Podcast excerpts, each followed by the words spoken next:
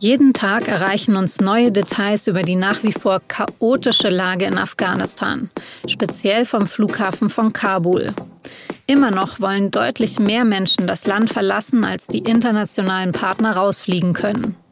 Darüber und wie es überhaupt mit Afghanistan weitergehen soll, dazu sprechen an diesem Dienstag auch die G7-Staaten. Was dieses Treffen noch retten kann, habe ich Stefan Cornelius gefragt, den Chef des SZ Politikressorts. Sie hören auf den Punkt, den Nachrichtenpodcast der Süddeutschen Zeitung. Mein Name ist Franziska von Malsen. Schön, dass Sie zuhören.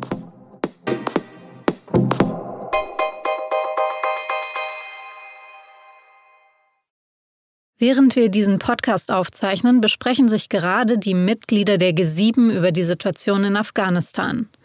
Neben Deutschland sind es die USA, Kanada, Großbritannien, Frankreich, Italien und Japan. Das Ganze findet per Videokonferenz statt, zu der der britische Premier Boris Johnson eingeladen hat. Dabei geht es jetzt vor allem wohl um die Frage, wie lange die westlichen Länder, die jetzt noch vor Ort sind, wie lange die noch Menschen aus Afghanistan rausfliegen können. Ihre eigenen Leute und die so viel besprochenen Ortskräfte.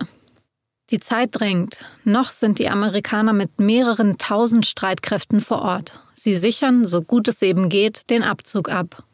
Aber am 31.08. wollen und sollen dann auch die letzten amerikanischen Truppen Afghanistan endgültig verlassen. Darauf hatte sich die US-Regierung mit den Taliban schon 2020 geeinigt. Und darauf bestehen die Taliban auch. Das hat ihr Sprecher in einem Interview mit der BBC nochmal klargemacht. Wenn das nicht klappt, würde allein die Führung der Taliban entscheiden, was weiter passiert. About consequences, it is up to our leadership how to proceed and what kind of decision they take. That decision will be implemented. Soll heißen, die Taliban halten sich offen, ob es dann zu kriegerischen Auseinandersetzungen kommt. Was können die G7 jetzt überhaupt noch ausrichten in Bezug auf die Deadline vom 31.08. und für Afghanistan überhaupt? Darüber habe ich mit meinem Kollegen Stefan Cornelius gesprochen. Herr Cornelius, vielleicht zum Einstieg mal ganz grundsätzlich gefragt, warum treffen sich denn jetzt im Moment gerade die G7 und nicht einfach die NATO-Mitglieder miteinander, die noch Kräfte in Afghanistan vor Ort haben? Warum das die G7 nun sind, das ist tatsächlich eine sehr mysteriöse Frage. Tatsächlich wäre es besser gewesen, die Koordinierung und die politischen Absprachen, die nun notwendig sind, über die NATO abzuwickeln. Denn dort ist die militärische Macht versammelt und dort sind die Amerikaner auch sozusagen greifbar für die Europäer. Aber warum ist das nicht passiert? Das wirkt ja geradezu absurd. Das politische Versagen in diesen letzten Monaten, muss man sagen, es ist fast undurch dringlich, es ist unergründbar. Es beginnt bei der Tatsache, dass der amerikanische Präsident Biden, als er nun gerade ins Amt kam, eben nicht die Entscheidung von Donald Trump revidiert hat, nämlich diesen Abzug in diesem Jahr zu, zu, zu stoppen und ihn auf einen späteren Zeitpunkt zu verhandeln. Und es setzte sich dann fort, eben auch mit der Entscheidung Bidens, den Abzug so zu koordinieren, ohne die Europäer mit einzubeziehen. Das heißt, sie waren gar nicht informiert über diese Abzugsentscheidung und über die Terminsequenzierung, die nun stattfindet. Und so reiht sich ein Versagen an das andere und kulminiert nun heute in diesem G7-Treffen. Da wird man sich wahrscheinlich nicht sehr freundlich miteinander begegnen. Aber andererseits, das ist verschüttete Milch. Da ist nicht mehr viel zu retten. Hätte denn Präsident Biden irgendwas besser machen können? Präsident Biden hätte zu Beginn seiner Amtszeit viel klarer mit den Taliban verhandeln müssen und seine Glaubwürdigkeit untermauern müssen mit einem neuerlichen Truppenanstieg. Er hätte also neue Soldaten schicken müssen. Und das wäre innenpolitisch in Amerika nicht durchsetzbar gewesen. Insofern hat er eigentlich auch kaum eine andere Chance. Es ist ja jetzt auch immer wieder vom Doha-Abkommen die Rede, also dem Abkommen, das die Amerikaner mit den Taliban schon 2020 verhandelt haben. Hätte Biden da vielleicht einfach nochmal nachbessern können? Die Doha-Verabredung war eine Verabredung, die zwischen der Trump-Regierung, nicht Biden, also Trump-Regierung und den Taliban getroffen wurde und allein unter dem Wunsch Trumps zu seinem Wahltermin zu sagen, wir ziehen aus Afghanistan ab. Offenbar war diese Verabredung an keinerlei Bedingungen geknüpft. Das heißt, Trump hat nichts herausgehandelt. Die Details der Verabredung sind nicht mal bekannt. Und als Biden dann im Januar übernommen hat, war man natürlich davon ausgegangen, dass diese Verabredung hinfällig werden würde, dass Biden mit den Taliban neu verhandelt hat. Aber faktisch hatte Biden gar keinen Hebel. Denn die Amerikaner hatten zu diesem Zeitpunkt schon so wenige Truppen im Land und so wenig Präsenz, dass die Taliban gesagt haben, guckt euch doch bitte die Situation an. Wie wollt ihr bitte äh, uns jetzt noch Furcht einjagen? Wir haben bereits die Macht. Das war vor zwei, drei Monaten bereits absehbar. Die Kernpunkte der Taliban waren besetzt. Im Süden war das Land bereits überrollt. Und es war eine Frage der Zeit.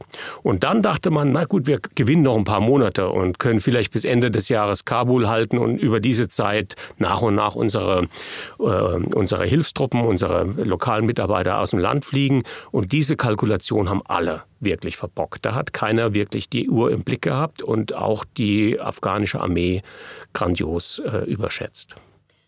In Bezug auf die Deadline jetzt vom 31.08. sitzt man da jetzt nicht eigentlich in einer ähnlich schlechten Verhandlungsposition? Weil der Sprecher der Taliban hat ja bereits angekündigt, dass die Taliban sich eben nicht auf eine Verlängerung einlassen wollen. Die Taliban sind im Moment am längeren Hebel. Es ist äh, interessant, dass sich diese Gruppierung nun auf einen Vertrag äh, beruft, den keiner kennt und den sie geschlossen haben. Gleichzeitig ignorieren sie sämtliches Recht, das in Afghanistan gilt und auch nebenbei Wahlen, die dort mal stattgefunden haben und übernehmen einfach das Land. Darauf darf man nicht viel nehmen, am, geben. Am Ende ist entscheidend, wer die Macht am Boden hat oder wer dort einen längeren Hebel hat. Und die Taliban müssen nur zwei, drei Granatwerfer in Stellung bringen, den Flughafen unter Feuer nehmen und dann ist die Sache entschieden. Das weiß auch jeder und deswegen beginnt nun dieses Rennen oder hat begonnen das Rennen gegen die Zeit, gegen die Uhr. Und man kann eben nur hoffen, dass die Taliban den Wunsch haben, ähm, auch als großmütige und berechenbare Macht aus diesem Prozess jetzt herauszukommen, um anschließend akzeptiert zu werden von der internationalen Gemeinschaft und nebenbei die gewaltigen Unterstützungsgelder weiter zu kassieren, die bisher gezahlt werden. Können Sie mir das vielleicht noch ein bisschen genauer erklären? Also um welche Unterstützungsgelder geht es jetzt da? Und ist das dann vielleicht das, womit man die Taliban doch noch zurück an den Verhandlungstisch bringen könnte? Die Taliban selbst haben das gewaltige Interesse, legitim anerkannt zu werden und damit sozusagen auch in den normalen Staatenprozess eingegliedert zu werden, was vor allem für sie eine Absicherungsmaßnahme bedeutet. Die Taliban sind nicht stark, sie sind nicht mächtig genug, um das ganze Land halten zu können. Das werden sie nur können, wenn sie die vielen, vielen Staatsbediensteten und vor allem die äh, Sicherheitskräfte, Polizei und Militär bezahlen können. Um das zu tun, brauchen sie Geld. Das afghanische Budget umfasst etwa 12, 14 Milliarden Dollar im Jahr.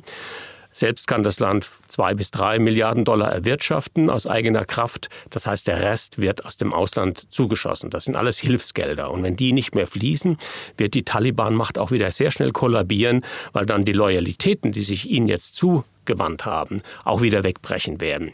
In, Afghan in, Afghanistan sind die Menschen dann loyal zur Führung, wenn sie natürlich einen Vorteil daraus haben. Der Vorteil ist entweder Sicherheit oder Wohlstand oder bescheidener Wohlstand, also Geld. Und beides wird die Taliban nur gewährleisten können, wenn auch von außen die Unterstützung weiter fließt.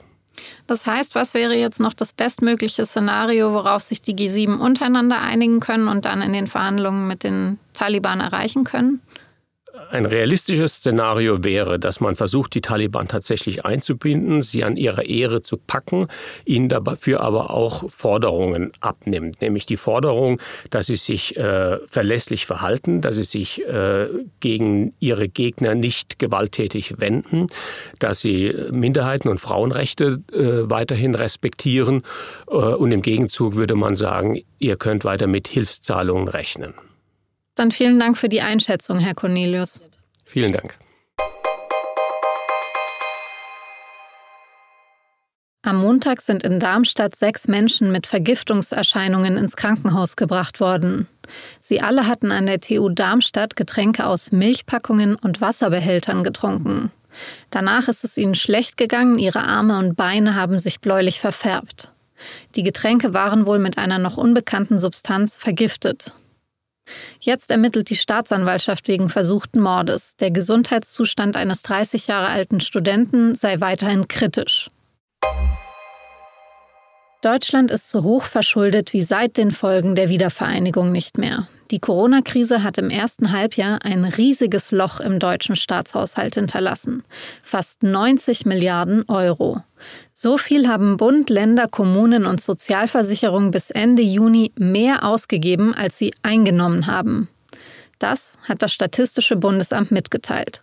Die Bundesbank rechnet damit, dass die Lücke im Haushalt ab 2022 aber schon wieder deutlich kleiner wird.